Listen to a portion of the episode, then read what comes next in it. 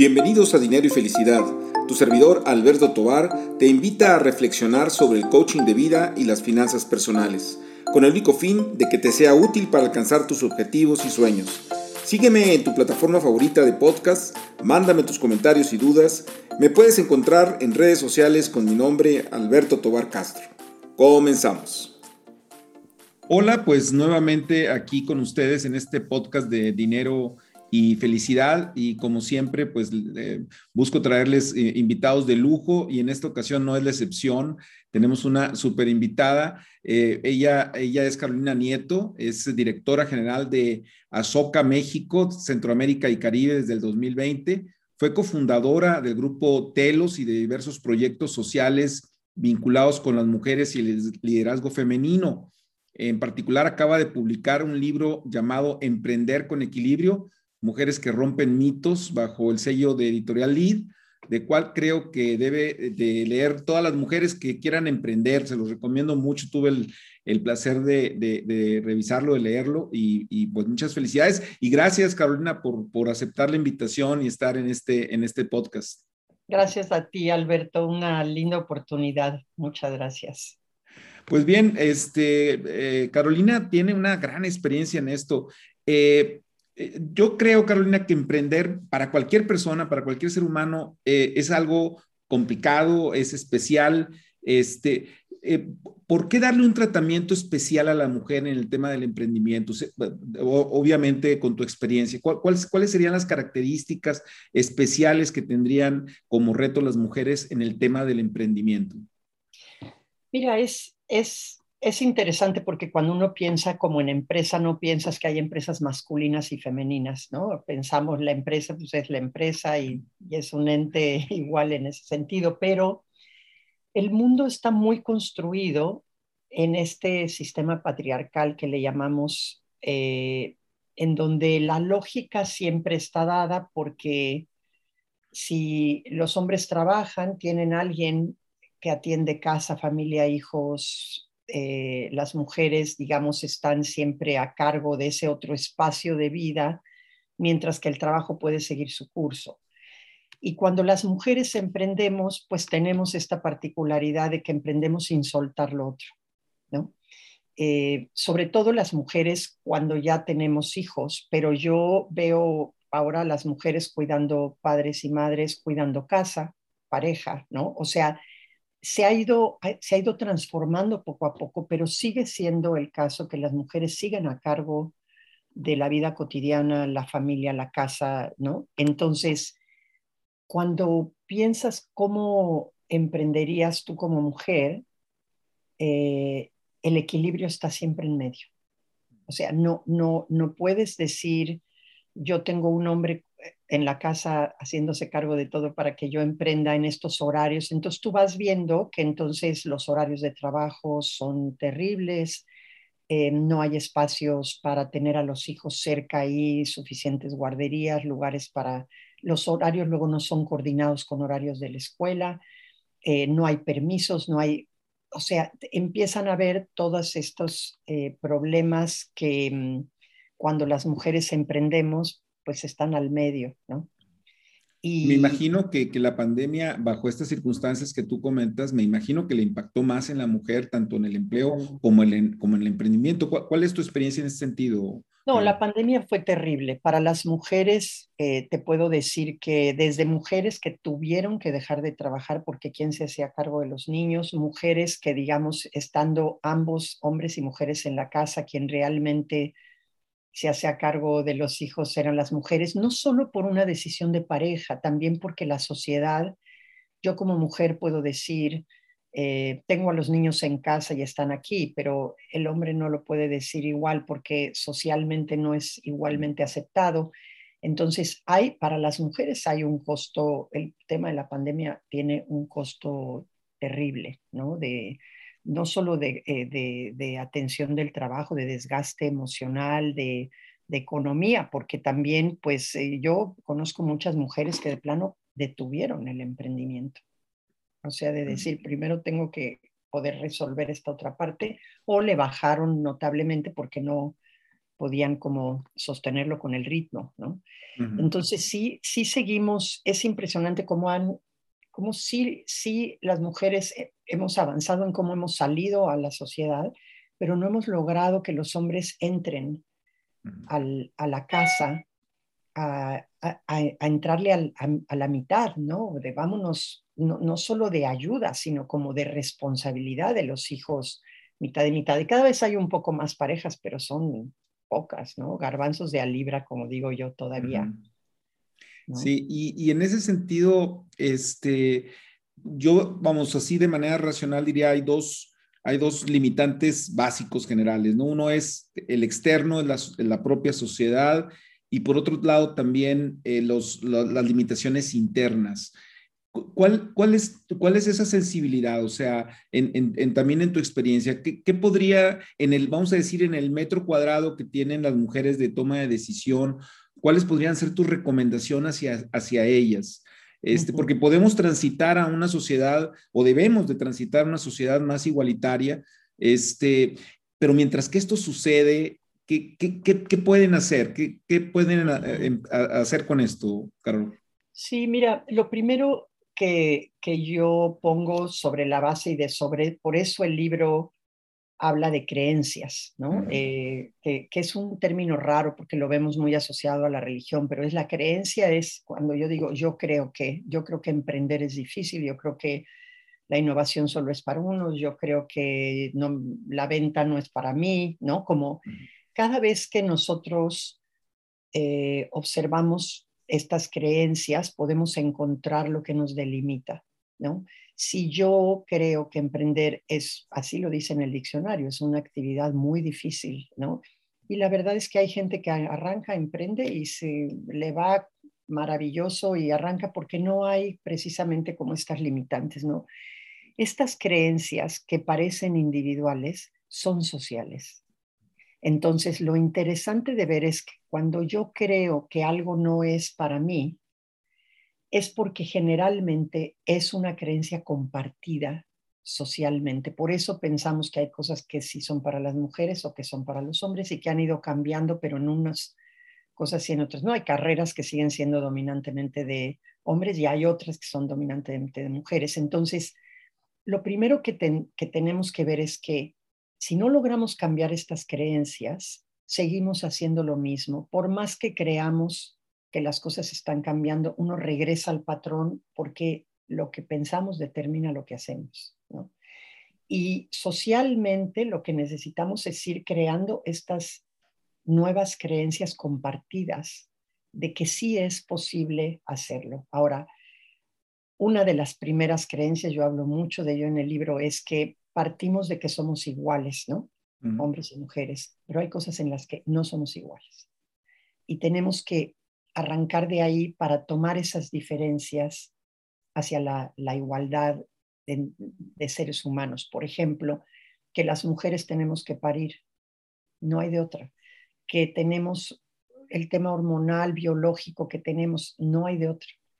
Pero cómo aceptamos que esa diferencia con el hombre no nos hace desiguales, nos da los mismos derechos a todo. Y entonces, ¿cómo nos encargamos juntos de que la mujer en el fondo, fíjate una cosa que yo les digo a las empresas y ojalá quien lo escuche, sobre todo los hombres, es que contratar a una mujer que puede tener hijos, que es estar contribuyendo a la sociedad. O sea, las mujeres lo que estamos haciendo es traer la nueva sociedad al mundo, ¿no?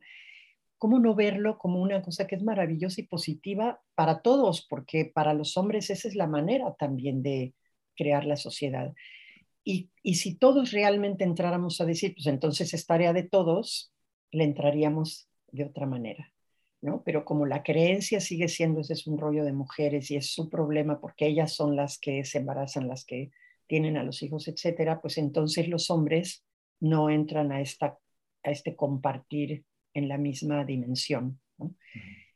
Eh, y la verdad es que, pues mientras esas creencias persistan en cómo educamos niños, entonces los niños crecen con esas creencias, pues ellos reproducen el, comportamiento y comparten además las mismas creencias. Y ahí es donde para mí está el, tremendo reto.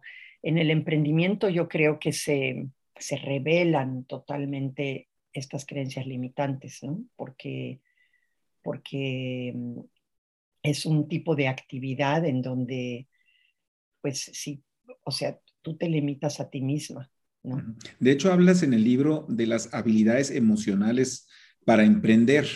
Eh, ¿A qué te refieres con esto, Carolina?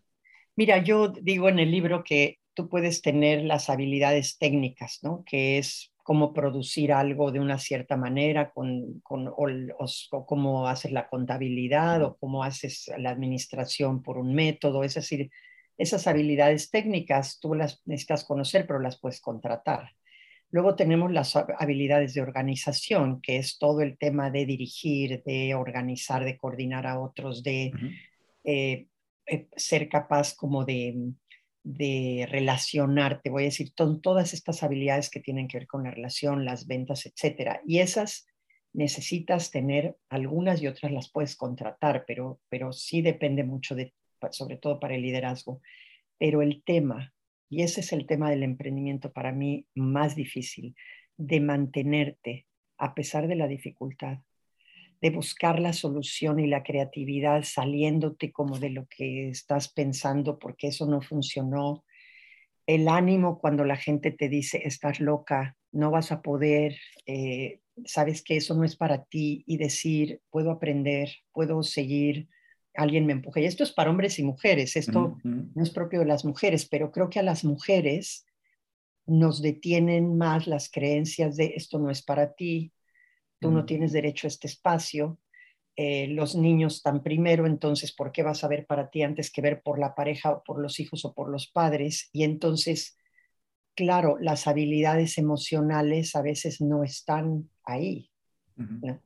Sí, fíjate, fíjate que, que este, te comparto, bueno, eh, he estado rodeado de mujeres maravillosas eh, que, que, que, admiro muchísimo y, y, y, me ha un poco eh, preocupado eh, porque tengo muchos años dando clases y me he dado cuenta, por ejemplo, son clases de finanzas, economía, finanzas personales, pero el porcentaje de mujeres es muy bajo. ¿eh? Son clases que son optativas y que es voluntario la, la, la, llegada a estas clases, ¿no?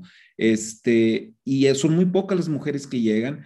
Eh, el porcentaje de, de, vamos a decir, de quienes me siguen en redes también es mucho más eh, predominantemente masculino. Eh, ¿Por, ¿Por, qué? qué? qué? crees que esté pasando? Claro, puede ser yo mismo, ¿no? Lo reconozco, a lo mejor mi lenguaje que, pueda no ser inclusivo por, por un tema este, de inercia, no sé, digo, e, eso es obvio, ¿no? O, necesitan ser las mujeres las precisamente quienes sean las interlocutoras para jalar a otras mujeres, o hay un desinterés de estos temas por parte de las mujeres. Pues mira, yo creo ¿Cuál es tu opinión de esto? Habría que ver cómo, en qué tipo de preocupación enganchas a las mujeres. Sí tenemos, las mujeres tenemos históricamente un tema con las matemáticas porque nos la han, ¿no? De, tú lo sabes, yo me acuerdo desde niña que decía, no, las mujeres no son buenas para los números, ¿no? Ahí hay algo que hemos ido rompiendo, pero ha sido difícil que las mujeres entren a la ciencia precisamente porque era un club de Toby, ¿no? Eh, sin embargo, yo creo que cada vez más ves mujeres entrando a carreras y demás. Ahora sí te voy a decir una cosa que, que yo trabajando también pasaba con hombres, pero trabajando con mujeres es notablemente mayor, es que eh, las mujeres tenemos más, más miedo a ponerle precio a lo que hacemos, a, ganar más dinero.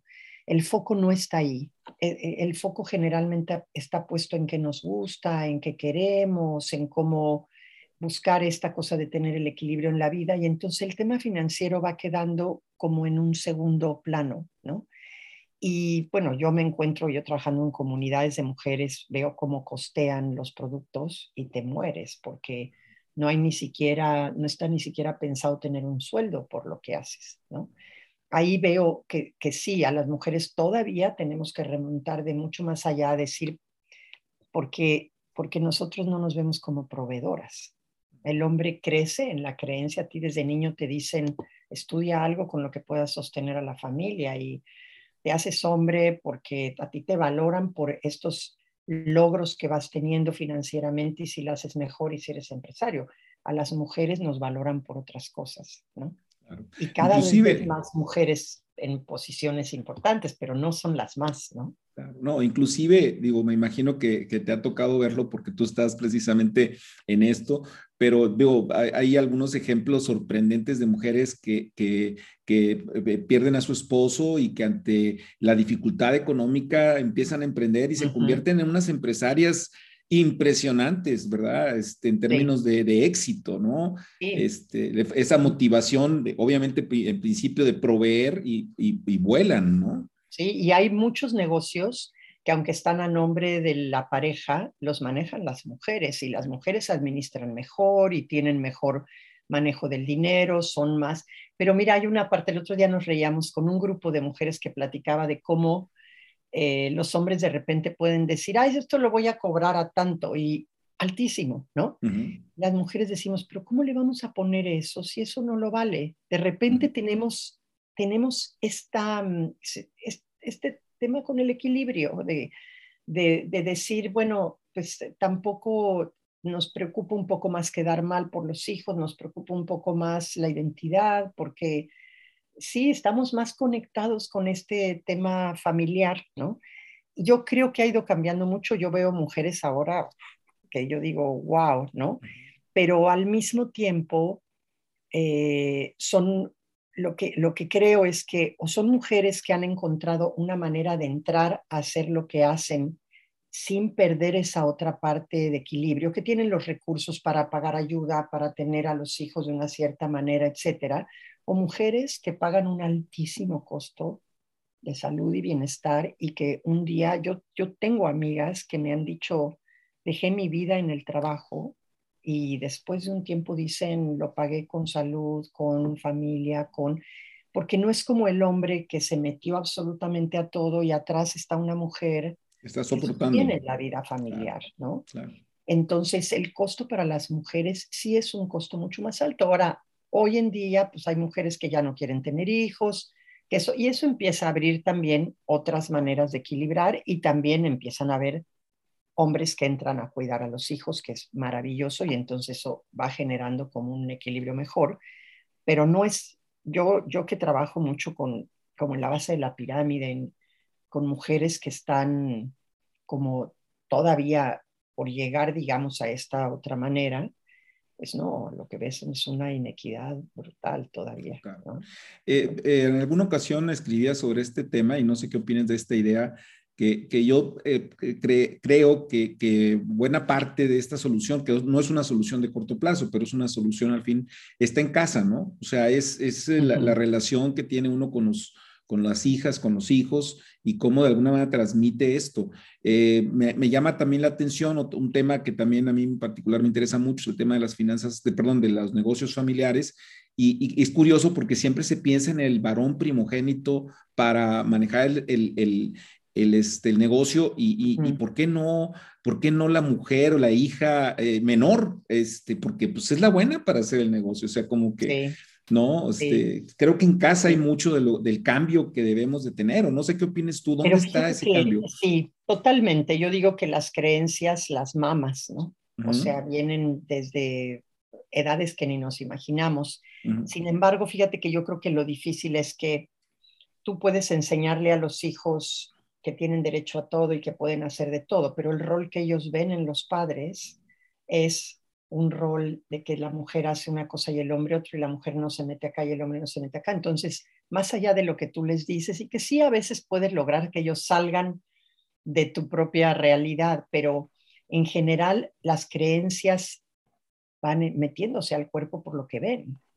Entonces se van identificando con los roles. Por eso ves que una niña toma una muñeca eh, ¿no? Porque pues ve a su mamá eh, y, que el, hombre trabaja y que ahora yo sí veo, veo cómo se empiezan a intercambiar los roles y es muy lindo porque si ven a una mamá trabajar, un papá trabajar y que los dos entran y cocinan y hacen, claro que empiezan a cambiar los roles y las cosas. Aún ahí yo creo que siempre pues hay creencias que siguen estando un poco de como qué les permites a uno y al otro, temas sociales, por ejemplo, temas de seguridad, a los chicos adolescentes los dejas salir y de venir, a las chicas nos da miedo porque no te vayan a asaltar, a violar, a hacer. O sea, hay, hay temas, digamos, sociales que no acaban de dejarnos como esta romper como de tajo estas creencias y decir tenemos el mismo espacio, los mismos derechos, ¿no?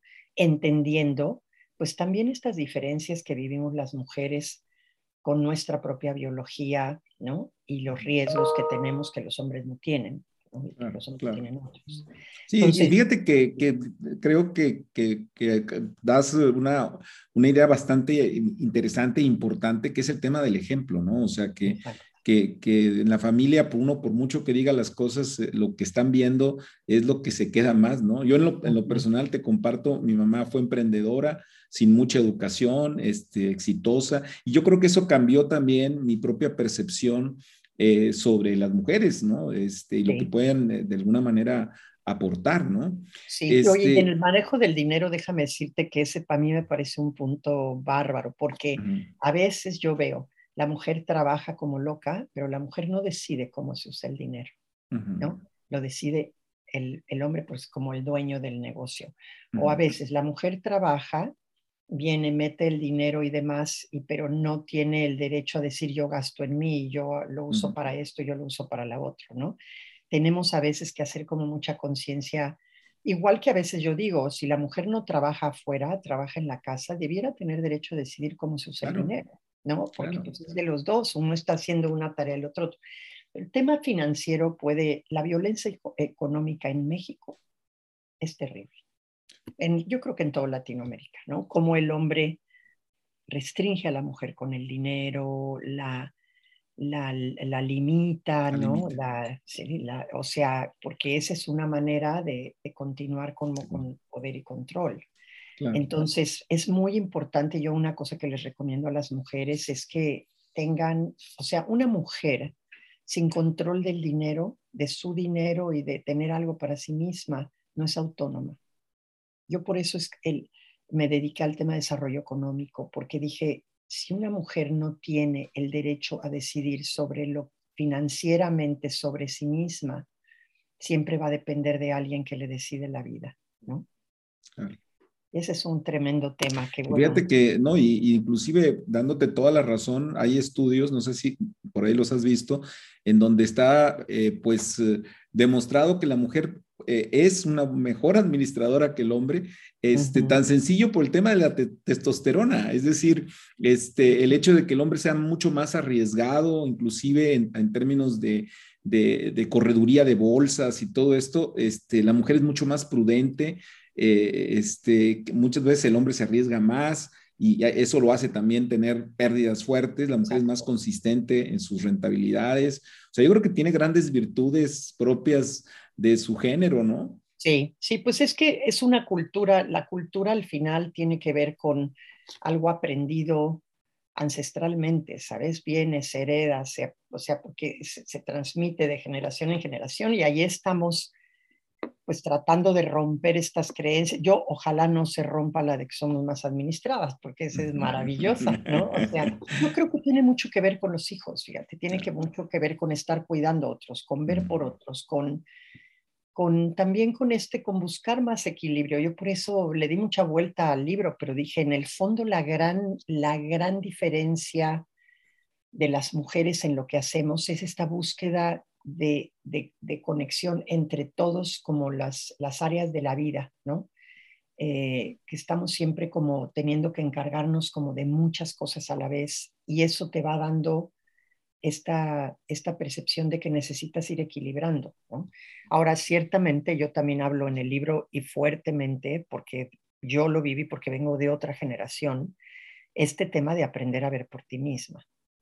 Porque el equilibrio también implica sí equilibrar las, las fuerzas de afuera, digamos, pero en equilibrio contigo misma tener dinero para gastar en ti, hacer actividades que a ti te gustan, renunciar de repente, decirles a los hijos y a las parejas, a ver, en este momento tengo que ver por mí, quiero trabajar en esto, quiero hacer, porque también eso se enseña, ¿sabes? Ahí, Alberto, yo creo que también es una parte que a veces queremos enseñar hijos autónomos, pero nosotros no vivimos la autonomía queremos enseñar hijos que vean por sí mismos, que tengan sus sueños, que avance, pero uno no tiene sueños y no ve por sí misma. Entonces, ¿cómo le digo a un hijo, esta es la manera de vivir si yo nunca he sido capaz de ver por mí?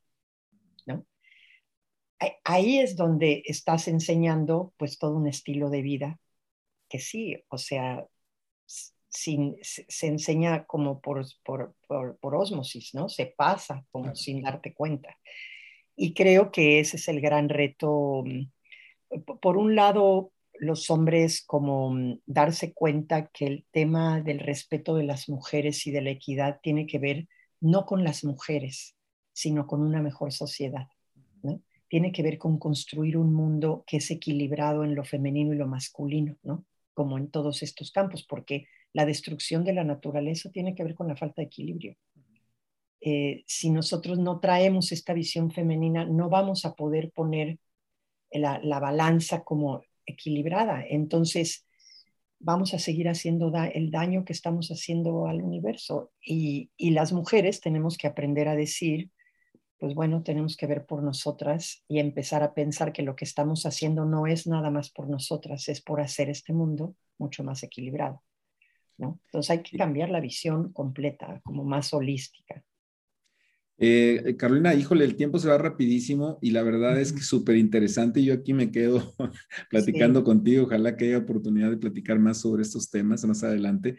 Eh, eh, no quisiera irme sin, sin, sin este, pedirte, no sé si, nos puede, si le puedes regalar algunos consejos a las mujeres que nos escuchen, este, de cómo empezar esa inquietud. Muchas veces tienen la idea, quieren hacerlo, inclusive ahora con todo el tema de, del, del, share economy, de las cuestiones de las redes sociales, como que pareciera que se facilita más eh, pues el hacer negocios. ¿Qué les recomendarías? Y, y, y también cómo te pueden localizar, cómo se pueden poner en contacto contigo, este, a través de, qué redes o, páginas, o no sé, digo, esas dos, esos dos cuestionamientos, eh, Caro. Sí, muchas gracias. Sí, Alberto, yo, mira, yo, yo eh, la primera cosa que digo es que la única manera para quienes quieran emprender y quieran hacer algo, no hay otra manera más que empezar a probar eh, alguien me, decía hace unos días, es que quiero salirme de mi trabajo y quiero empezar algo distinto, pero no estoy clara, entonces me da miedo, entonces no sé qué hacer. Y yo le decía, empieza a probar. Uno no sabe qué comida le gusta hasta que no la probó.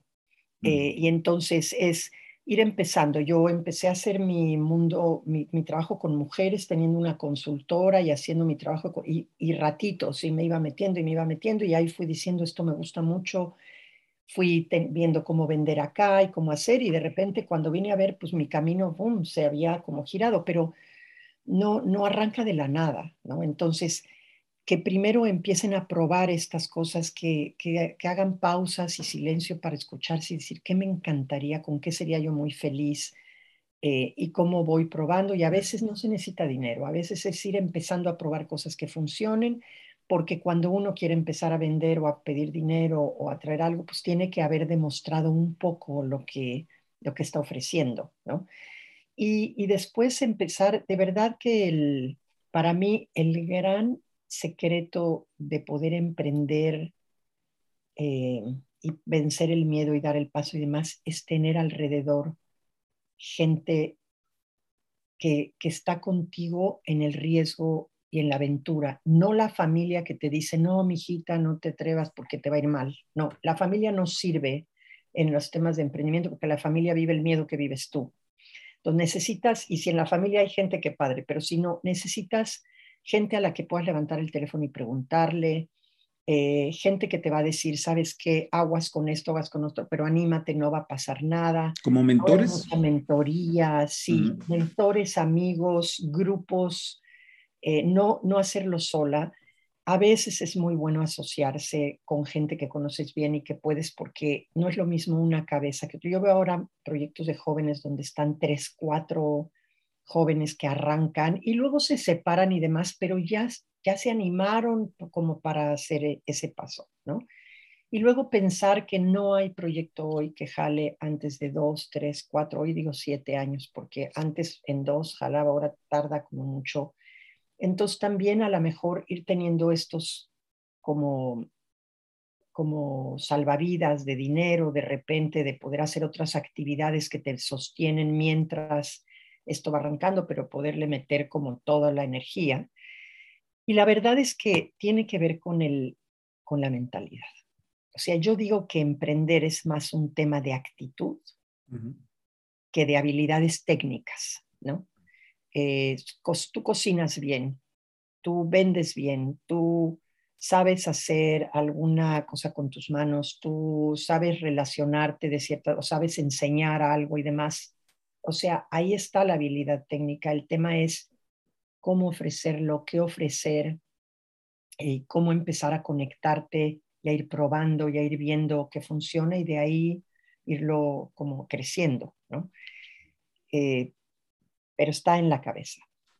Está en la cabeza y en la pasión, ¿no? Porque el corazón es eso, pues es la pasión de hacer lo que realmente quieres lograr y meterte e irlo construyendo, ¿no? Y no soltar, porque eso es lo que digo.